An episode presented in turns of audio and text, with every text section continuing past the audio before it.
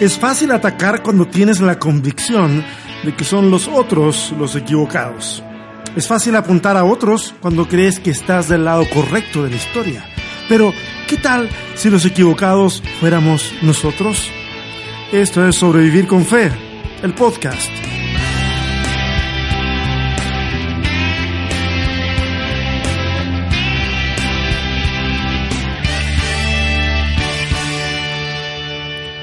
Buenas, buenas. Qué bueno estar de regreso con todos y cada uno de ustedes. Este es el capítulo número 5 de... No, no es el 5. ¿Qué estoy haciendo? Bueno, yo fiel a mi compromiso no editar demasiado esto. Entonces, ok, así queda. Hoy es el capítulo 6 de sobrevivir con fe. La semana pasada fue una semana muy, pero muy intensa. Eh, y eso me impidió, no tuve ni el tiempo ni el recurso técnico para poder eh, hacer el podcast de la semana pasada. Así que les pido disculpas. Pensé hacerlo o tener la posibilidad de hacerlo y es por eso que algo puse en redes sociales, así que como que ya venía, pero no fue. Fue imposible, eh, hubo mucha presión de actividades, eh, cosas importantes que tenía que atender. Les pido las disculpas por haber creado la expectativa y no haber cumplido a ella. Pero déjenme contarles un poquito qué pasó la semana pasada. Un poquito, ¿ah? No, no, no todo, pero un poquito. La semana pasada, y recién, de hecho anoche, llegué a mi casa, después de un extenuante viaje que tuve que hacer por otras circunstancias que no van al caso, tuve que hacerlo por tierra. Eh, estuve en la ciudad de Austin, en el estado de Texas. Austin es la capital del estado de Texas, maravillosa ciudad. Me encantó muy linda. Eh, hay una, hay una, no sé si llamarle slogan o motto o algo así, que mm, tiene la ciudad de, Austin que dice Keep Austin Weird. Algo así como mantén a Austin raro. y en realidad, pues bien raro, algunas cosas bien raras. Pero raro eso que tú te dices, así como lo miras y dices, oh, interesante. Y sigues. Y, eso personalmente a mí me pareció, me pareció eh, estimulante, me pareció bueno. A veces la gente tiene temor a cosas nuevas, no es mi caso, ¿ok? Entonces lo pasé muy bien por allá. Eh, tuve un encuentro con uno de mis autores favoritos. Si tú sigues este podcast y no has leído algo, aunque sea algo chiquito de Brian McLaren, debo decirte, por favor, hazlo hazlo. Brian McLaren tiene unos libros extraordinarios. No todos ellos lamentablemente están en español, solo algunos. Eh, tal vez el más famoso de ellos es, sea El mensaje secreto de Jesús. Eh, excelente libro, yo lo recomiendo a todas luces. Eh, si, si, quieres nutrirte de más de eso, los amigos de la conversación en curso tienen ahí también un, un apartado donde ponen los... Ah, traducciones que han hecho, traducciones de videos, traducciones de algunos textos y entrevistas también a Brian McLaren. Te invito a conocerlo. Es un autor extraordinario, de verdad que sí, lo admiro muchísimo. Y eh, había un evento en Austin, pero antes de ese evento hubo una especie como de comida en una casa en donde estaban todos los oradores del evento y estaban algunos invitados. Entre esos invitados estaba eh, eh, mi anfitrión en, en, Austin y él me dijo, oye, vamos. Y yo, ni tonto ni perezoso, le dije, por supuesto, vamos. Fuimos, eh, llegó Brian McLaren y curiosamente nadie se le acercó a conversar. Súper curioso. Es un tipo que tiene muchísimo que decir y seguro que todos ahí lo admiraban. Pero nadie se acercó, pero yo me acerqué y estuvimos conversando durante una buena cantidad de minutos. Fue extraordinario. Hablamos acerca de la realidad teológica de los Estados Unidos, la realidad teológica en Latinoamérica, para dónde va todo este, este asunto y cómo es que podemos involucrarnos en lo que está ocurriendo. Fue una conversación muy buena. Me hubiese dado por pagado absolutamente al haber tenido esa conversación, pero la cosa se iba a poner mucho mejor. Al día siguiente era el evento propiamente tal, estuvimos en el auditorio de una universidad en Texas, ahí en Austin precisamente, no recuerdo el nombre exacto de la universidad, pero estuvimos ahí en el auditorio, terminan unas actividades y yo voy caminando por, por el pasillo para salir del auditorio él está en, sentado conversando con alguien de la organización y, bueno, es evidente que está ocupado y yo voy a seguir de largo, sigo de largo, pero, pero me dice, hey, hey, hey, me para, me dice, ¿tienes planes para comer hoy? Y yo le digo, este, no, pero hagamos algo. Y él me dice, perfecto. Nos pusimos de acuerdo con Jason, que andaba conmigo, y esa tarde tuvimos una cena íntima en un restaurante de Austin con nada más ni nada menos que Brian McLaren. Y para mostrar pruebas de esto, les pedí que les enviara un saludito, así que acaba. Uh, it is really difficult in these times to have an authentic, honest faith. Uh, part of any growing faith is curiosity and doubt. And so many people, including many pastors, will tell you you are sinning if you have doubt. Um, this is why it is so important that there are podcasts out there that give you space to think, who, that encourage you to think and ask questions. Y uh, por eso recomiendo sobreviviendo con fe. Que Dios les bendiga. Bueno, para los que no saben inglés, lo que él dijo ahí eh, era más largo, lo corté porque hay unas, unas partes que eh, pues voy a reservar para después. Y, y, dice algo así como que es muy difícil en este tiempo tener una fe auténtica y honesta. Pero dentro de los componentes de una fe que, que crece, o sea, que está vital, eh, uno, dos componentes son la curiosidad y la duda. Y dice que muchos nos van a decir, incluidos muchos pastores, que si estás dudando, estás pecando. Y al final desliza algo que yo le agradecí mucho, donde dice que es por eso que es muy importante que existan podcasts que brinden el espacio para pensar, estimular también el, el pensamiento, invitar a la gente a hacerlo y proponer preguntas.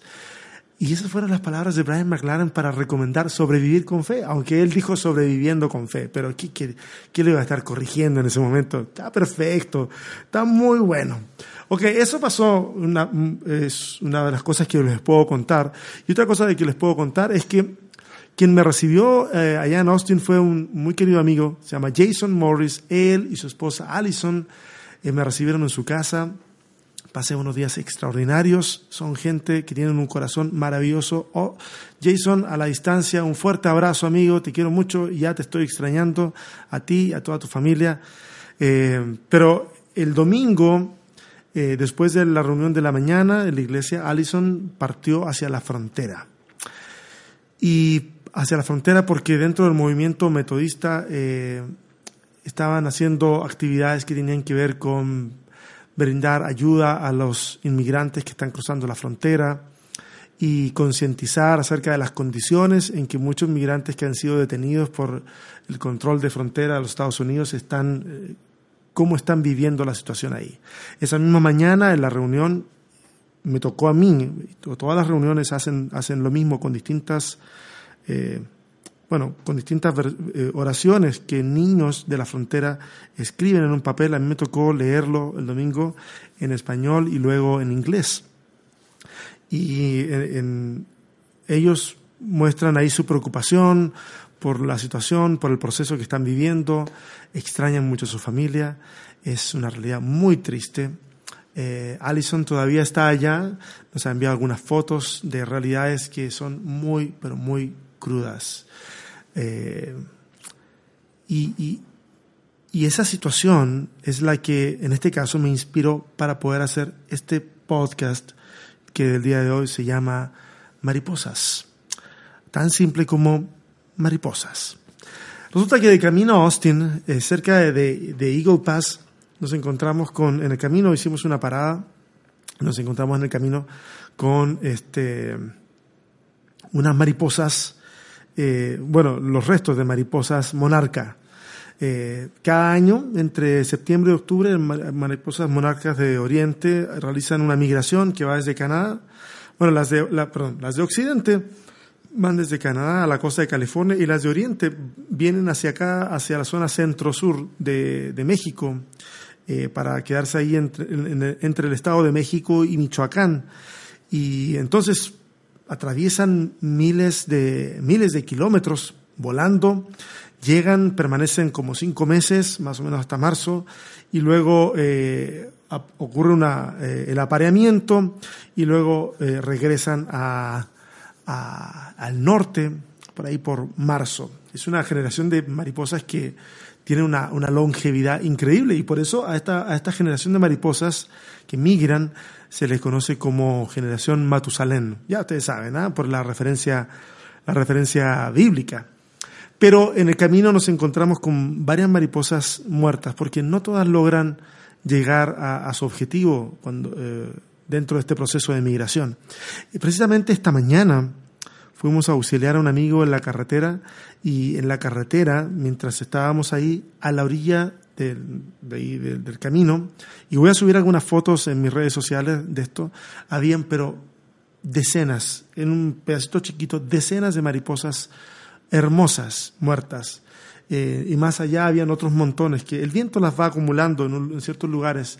y, y es una mezcla de emociones, así como eh, yo sé que yo sé que la conciencia de una mariposa es muy distinta a la nuestra y, a lo mejor no no la mi mi comparación no es la más exacta de todas, pero eh, es como una mezcla de emociones, de ver eh, que estas mariposas pensaban llegar a su destino y no lo hacen, y en el camino terminan algunas extraviadas, si algunas se extravían en el camino y otras mueren, muchísimas mueren. Así que se me hizo una analogía muy interesante para hablar acerca de precisamente la migración y la situación de los extranjeros en, los distintos países. Y en este sentido yo eh, pienso y digo, ¿es, esto acaso una viga de la que tenemos que hacernos cargo? Ustedes saben a lo que me refiero, esa parte donde Jesús le dice, oye, antes de, corregir que, que, tu vecino, tu prójimo tiene un, una... Eh, una paja en su ojo, un trozo pequeño eh, de algo que le estorba la vista, oye, preocúpate primero de la viga que hay en tu ojo. Y a veces, muchas veces me he preguntado eso antes de hacer una crítica. ¿No será que a lo mejor eh, la viga que tengo en mi ojo obstaculiza que yo pueda tener una opinión más clara, más objetiva, más real? No lo sé. Eh, son cosas que se me cruzan en la cabeza. pero todo esto que sucede en los Estados Unidos con el tema de los inmigrantes está tomando tonos muy preocupantes. Ustedes saben, hay una, hay una caravana migrante que está viniendo desde Centroamérica con rumbo a los Estados Unidos. Está llena de, gente que está buscando mejores expectativas de vida. Y ah, se ha satanizado muchísimo eso, en especial en los Estados Unidos. Eh, entonces, se cae en esta tentación de satanizar, fácilmente podemos satanizar a Trump por esta situación. Parece que eso fuera lo más, lo más obvio. ¿eh? Es un personaje que parece que no se esfuerza por ser querido y, le está resultando. No, no es un personaje querido. Eh, entonces es fácil apuntar a alguien, en este caso a Donald Trump. No obstante, en nuestros países latinoamericanos, nosotros también tenemos nuestros propios problemas de inmigración y no son menos importantes. Eh, mira, tal vez todo este revuelo pudiera ayudarnos. Yo sé que en estratos de reflexión teológica más elevados esto, esto se hace, se está haciendo, se ha hecho en el pasado, pero tal vez en nuestras congregaciones esta contingencia pudiera ayudarnos a sentarnos en una mesa a conversar sobre esta situación y, y, realizar jornadas de discusión sobre las políticas migratorias de nuestros países, por ejemplo, políticas migratorias de México, políticas migratorias de Chile, políticas migratorias de Colombia, de, los distintos otros países, eh, eh, sería bueno a lo mejor sentarnos a hablar de cómo va a enfrentar la Iglesia el fenómeno migratorio. Yo salí de Chile hace cinco años y hace dos volví a visitar a mi familia y, mi, pueblo es un pueblo bastante sencillo, bastante normal. Eh, las caras conocidas de siempre, las familias conocidas de siempre, pero cuando llegamos esta vez había gente multicultural. Habían colombianos, habían haitianos, eh, y eso me hizo ver que el escenario demográfico en Chile, por lo menos, está cambiando de una forma drástica. Y eso va a pasar en muchas otras partes de Latinoamérica, porque la cuestión migratoria no es un fenómeno moderno, no es una cuestión que empezó ayer, es una cuestión que siempre ha existido en, en la historia del ser humano, o sea, no es una cuestión nueva. Lo nuevo es que frente a estructuras de Estado, este fenómeno recibe una, una, una perspectiva más proteccionista, tal vez un poquito más complicada, porque no estamos acostumbrados desde nuestra realidad eh, en este eh, interera siglo XX, siglo XXI. Eh, tal vez pueda ser que esté pasando frente a nuestras narices que los derechos de los migrantes sean pisoteados y no pareciera importarnos demasiado porque nuestra mirada está hacia el norte. Si hasta la simple migración interna Fijémonos, démonos cuenta de eso, que va del campo a la ciudad. Esa migración de, compatriotas termina siendo motivo de burla por parte de los citadinos, que terminan mezclando clasismo con racismo. Acá en México yo le he podido ver una cantidad de clasismo impresionante sobre las poblaciones autóctonas de México, que a veces van a las ciudades y son tratados eh, muy mal. Y eso ocurre también en Chile con la realidad mapuche y eso ocurrirá en otras partes, en Paraguay con la realidad guaraní y en otros lugares en donde pareciera que sin haber una supremacía blanca, no de forma oficial o no como fenómeno histórico, eh, parece que sí existe de una u otra forma. Y la pregunta es, ¿nos vamos a hacer cargo de esa, viga, de esa viga que está en nuestro ojo o solamente nos vamos a preocupar del muro de Donald Trump y de las políticas que él quiere ah, establecer para proteger, disque proteger su economía, eh, la economía de los Estados Unidos? Eh, yo creo que si bien tenemos que mantener un ojo allá, hay otro ojo que tiene que estar muy presente en nuestros contextos. ¿Qué pasa con nosotros? Yo los invito a que puedan desarrollar esas discusiones en, sus contextos. Quisiera citarles eh, conversar un poquito sobre Lucas capítulo 4, el verso 14 en adelante, eh, ocurre una historia muy interesante. Eh, Jesús vuelve de su ayuno en el desierto y se va a ir a Nazaret, que es el lugar donde él se había criado. Y un sábado, como es de costumbre, entra a la sinagoga y en ese lugar se, él se levanta para hacer la lectura. La lectura estaba encargada siempre a alguna persona eh, que a veces podía ser muy, muy aleatoria dentro de la, de la comunidad de personas que estaban ahí, que sabían leer, o en otros casos podía ser a alguien especial que ese día les visitara. Pareciera que hay una mezcla de estas dos cosas en este caso. Y a Jesús se le pasa entonces el libro del profeta Isaías o el rollo del profeta Isaías y, y cuando lo abre busca una cita. Y la cita que, que, busca ahí es la, de, es la de Isaías 61, que dice, y voy a leer lo que Jesús lee, el Espíritu del Señor está sobre mí por cuanto me ha ungido para anunciar buenas nuevas a los pobres, me ha enviado a proclamar libertad a los cautivos y dar vista a los ciegos, a poner en libertad a los oprimidos. Yo quisiera hacer un, stop aquí. ah, ah no, no, no, me queda un pedacito. A ver, leo la última parte. Dice, a dar vista a los ciegos, a poner en libertad a los oprimidos, a pregonar el año del favor del Señor. Ahora sí hago una pequeña pausa. Y es para reflexionar sobre lo siguiente seguramente muchos de ustedes, tal vez todos, tengan alguna anécdota que les ha ocurrido cuando la pueden contar una y mil veces, pero cada vez que la cuentan alguien se ríe, porque resulta nuevo, porque resulta diferente. Y cuando, cuando a veces están contando eso, a veces la gente está esperando, los que ya la han escuchado, están esperando que llegue esa parte donde saben que se van a reír mucho, donde saben que van a disfrutar mucho la historia, porque es la parte clave. Eh, una, una anécdota que no cuente con esa parte clave no tiene ningún sentido. O sea, la gente está esperando ese momento interesante, sabroso, que, no sé, iba caminando y se cayó de cabeza encima de unas ramas, por ejemplo. Y la gente está esperando que ocurra eso. La gente no está esperando que alguien diga, bueno, entonces iba y, y bueno, tuvo un accidente y luego pasó otra cosa. No, la gente quiere escuchar esa parte que es divertida o que es interesante para ellos. Y Jesús cuando lee el, el, libro del profeta Isaías en este, en este capítulo y lee toda esta parte, hay una parte que él omite de esta lectura. Hay una parte larga que él omite, pero hay una parte muy específica que termina omitiendo y que era considerada precisamente para algunos de los judaísmos del siglo I eh, una parte muy sabrosa de la historia. ¿Cuál es esa parte? La parte sabrosa de la historia es que después de que se dice a pregonar el año del favor del Señor, viene una frase que es el día de la venganza. El día de la venganza. Ahora, el día de la venganza había sido interpretado y reinterpretado en la historia. Y en ese momento la interpretación era que cuando este versículo, que ya tenía una aplicación mesiánica, es decir, que se veía que esto que estaba descrito ahí eh, hablaba del Mesías. Entonces la, la, idea es la siguiente, cuando venga el Mesías va a ocurrir todo esto. El Espíritu del Señor va a estar sobre él, va a anunciar buenas nuevas a los pobres, libertad a los cautivos, pero la parte interesante es que este Mesías iba a ejecutar el día de la venganza de Dios. ¿Y cuál era el día de la venganza?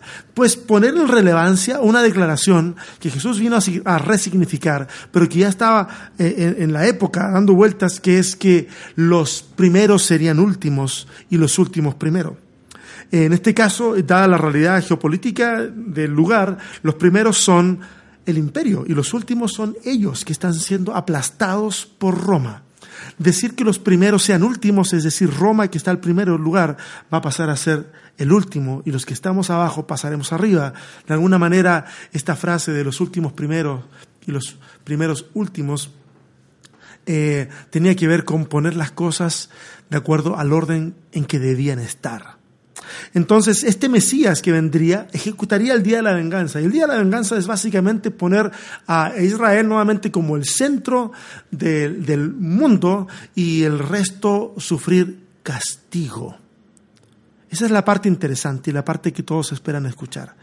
Jesús lee esto, luego dice el verso 20 que enrolla el libro, se lo devuelve a la persona, al asistente que está ahí, y los que estaban en la sinagoga no reaccionan a la omisión que Jesús ha hecho.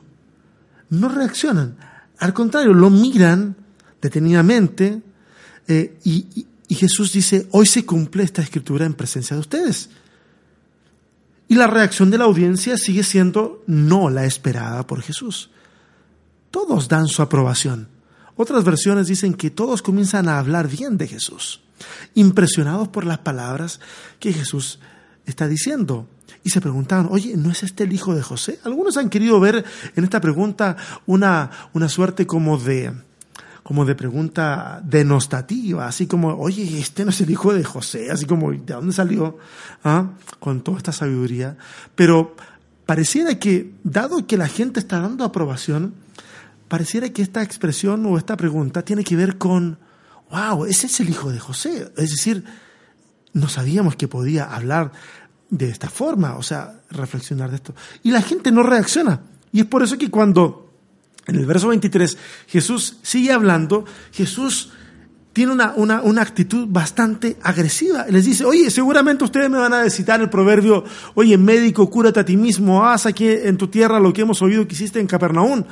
Y, uno dice, pues nadie le está, diciendo eso a Jesús. Pero pareciera que Jesús quiere provocarlos entonces, Jesús dice, les aseguro que ningún profeta lo acepta en su propia tierra. Pero, insisto, parece que a Jesús sí lo están aceptando en su tierra. Están hablando bien de él, eh, están dando su aprobación, pero Jesús parece que no es lo que quiere. Eh, el punto tal vez que Jesús ha querido dejar en relevancia no ha sido apropiadamente eh, tomado. Y la gente parece no entender. ¿Les ha pasado que a veces uno está hablando una cosa y parece que la gente te mira y te dice amén o, mueve su cabeza en aprobación, pero tú sabes en lo profundo de ti que esa gente no entiende absolutamente nada de lo que les estás hablando? ¿Te ha pasado alguna vez? A mí me ha sucedido más de una vez. Pero aquí Jesús le está ocurriendo y Jesús quiere que entiendan y parece que quiere despertar en ellos una emoción distinta a la de simplemente aprobar. Entonces Jesús aquí empieza a ser un poco más evidente su mensaje. Y les dice, en tiempos de Elías se cerró el cielo por tres años, no llovió, hubo gran hambre en toda la tierra. Habían muchas viudas que vivían en Israel y cuando Jesús dice viudas, está hablando específicamente de gente que está en la base de la, de la cultura y de la economía de la nación, no la base como sustentándola, sino al último abajo. Una mujer ya estaba mal, pero una mujer viuda que no tenía sustento alguno, eh, estaba realmente mal. Y dice, había muchas viudas en Israel en ese tiempo, pero Elías no fue enviado a ninguna de ellas, sino a una viuda que está en Sarepta, en los alrededores de Sidón, es decir, tierra ajena a Israel. Dios mostrando misericordia con personas que no son de, entre comillas, su pueblo. Y les pone otro ejemplo, les pone el ejemplo del el profeta Eliseo, y, y, le dice que seguramente en Israel habían muchos enfermos de lepra, pero Eliseo a quién sana? A un oficial sirio, a Naamán el sirio. Nuevamente Dios mostrando su misericordia a personas que no son, y vuelvo a hacer comillas, entre comillas, no son su pueblo. Y parece que en ese momento a todos les cae el 20, como dicen acá en México, ¡pum! Todos se dan cuenta de qué es lo que Jesús les quiere decir. Y, entonces todos los que estaban en la sinagoga se enfurecieron, se levantaron, lo expulsaron del pueblo, lo llevaron a la cumbre de la colina sobre la que estaba construido el pueblo para tirarlo por el precipicio. Pero él pasó por el medio de ellos y se fue. Qué increíble que esta cuestión nacionalista, parece brotar desde tiempos inmemoriales. Parece que siempre la tendencia ha sido dividir a la gente entre nosotros y el resto del mundo, entre los que tenemos la razón y el resto que está equivocado. Nosotros nunca nos ponemos, por una cuestión muy natural, nunca nos ponemos del lado de los que pudieran estar equivocados. Porque el considerar que pudiéramos estar equivocados no alimenta muchas convicciones que digamos, ¿ah? La gente no se siente muy con, mucha energía de poder ir con fuerza en contra de algo si solamente considera que, ¿y, si estoy equivocado? Entonces, la forma de poder eh, enardecer las masas es de una forma eh, absoluta o absolutista. Y, pareciera que, que, los judíos de este siglo I, por lo menos los que están ahí en ese lugar donde Jesús está hablando, parece que quieren gracia, misericordia, libertad a los cautivos, buenas nuevas a los pobres, solamente para su gente y no para el mundo entero. Ese es un tremendo problema que genera en nuestras sociedades el Evangelio. Y es que las buenas noticias son para todos para todos, sin importar su raza, sin importar su color, su nacionalidad. A Jesús le importaba un bledo la cuestión étnica, su raza. A veces algunos dicen, no, es que los judíos son una raza especial. Mis polainas, no, no raza especial. Cuando vienen en arrepentimiento al Jordán, eh, y algunos que están ahí piensan de que porque son descendientes de Abraham no necesitan arrepentirse, Juan el Bautista les dice, oye, ¿ustedes creen eso? Pero Dios puede levantar de estas piedras hijos de Abraham. Más adelante el apóstol Pablo va a apuntar que los descendientes de Abraham son los que comparten la fe de Abraham. Y cuando la madre de Jesús y las hermanas de Jesús van a buscar a Jesús porque creen que a Jesús se le, se zafó un tornillo en la cabeza, porque creen que está loco, y le dicen, oye Jesús, afuera tu madre, tus hermanas y tus hermanos te están buscando. ¿Y él qué hace? Él está rodeado de la comunidad, una comunidad incipiente de fe, que lo está siguiendo y está aprendiendo de él, y les dice, me imagino mirándolos a todos alrededor y los que hacen la voluntad de mi Padre, esos son mi madre, mis hermanos y mis hermanas. Lo étnico a Dios no le vale. Y debiéramos entenderlo nosotros también cuando dentro de nuestras subculturas tratamos de poner condiciones de exclusividad, cuando los brazos del Padre se abren amplia y generosamente para todos y para todas. Miren, existe un peligro latente y es impersonalizar a tal extremo la realidad que terminamos repudiando a seres humanos en masa sin rostro, sin nombres. Porque ¿sabe qué? En la masa la identidad se pierde es una masa, es una caravana migrante. ¿Ok? Y, nos imaginamos un chorro de gente simplemente caminando eh, sin rostro. pero cuando le ponemos rostro la cosa cambia. Sin rostro, el comportamiento nuestro hacia ellos puede ser hasta tribal. Y siendo tribal, es fácil usarse para identificar un peligro latente o directamente un enemigo. Pero cuando le ponemos rostro, cuando le ponemos nombre, la cosa cambia, la cosa es distinta. Si tú siempre has estado eh, en contra, por ejemplo, de que homosexuales lleguen a la iglesia, siempre te vas a referir a, a los que llegan y se sientan a riesgo de lo que les puede pasar, eh, vas a referirte como, eh, sí, eh, el homosexual aquel, el fleto ese, como dirían en Chile, o el joto, como dicen acá en México, o el nombre que sea, bien despectivo. Es hasta que te acercas a hablar con esa persona que deja de ser el homosexual ese y pasa a tener un nombre.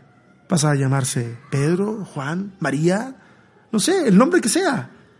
Y entonces ya es más difícil tener una actitud de condenación sin misericordia, porque ya conectaste no con un tipo de persona, no con una masa, sino con un ser humano concreto, real. Henry Nowen cuenta una anécdota que yo me permití adaptarla hace un tiempo atrás y se las quiero compartir. Se llama El párroco y el fugitivo. Se las leo. Nadie sabía exactamente la razón. Solo vieron a un hombre joven que corría desesperado huyendo de unos soldados. Las personas del pequeño poblado eran de buen corazón y decidieron ayudar al desdichado. Le dieron alojamiento, comida y un lugar para descansar. Lamentablemente la historia no termina acá. Luego de unos días los soldados dieron con la pista para encontrar al muchacho. Llegaron a la aldea y les propusieron un trato. Sabemos que la persona a la que perseguimos está en esta aldea. Sabemos que lo tienen oculto ustedes. Esta es la situación. Si ustedes lo entregan, nos iremos sin tomar represalias, pero tienen hasta el amanecer. Si no lo hacen, quemaremos la aldea y ninguno de ustedes quedará vivo. Los, los aldeanos, atemorizados por las amenazas, acudieron al párroco del pueblo en busca de consejo. El clérigo estaba duditativo frente a tal decisión, así que se retiró a su habitación a leer su Biblia, esperando encontrar algunas respuestas antes de que amaneciera. Faltando un par de horas para el amanecer, sus ojos se posaron en Juan 11:50, que dice, nos conviene que un hombre muera por el pueblo y no que toda la nación perezca. Convencido de que de que esta era una confirmación de parte de Dios, corrió al pueblo, buscó a los soldados y entregó al fugitivo. Los soldados se lo llevaron para matarlo. El pueblo hizo una gran celebración. El párroco les había salvado la vida, pero él no estaba para celebraciones. Profundamente triste por la decisión que había tomado, permaneció en su habitación. Esa noche le visitó un ángel que le dijo, ¿qué has hecho? Él respondió, he entregado al fugitivo a sus enemigos. El ángel le miró y le dijo, ¿acaso no sabes que es entregado al Mesías? ¿Cómo podía yo saberlo? respondió el párroco. El ángel esta vez con tristeza le contestó, si en lugar de leer solo la Biblia, le hubieses visitado, aunque hubiese sido una vez, y le hubieses mirado a los ojos, lo habrías sabido. Wow. Cada vez que leo esta adaptación, mi corazón se parte. Tal vez hacer una reflexión final sale sobrando, pero puede ser necesaria.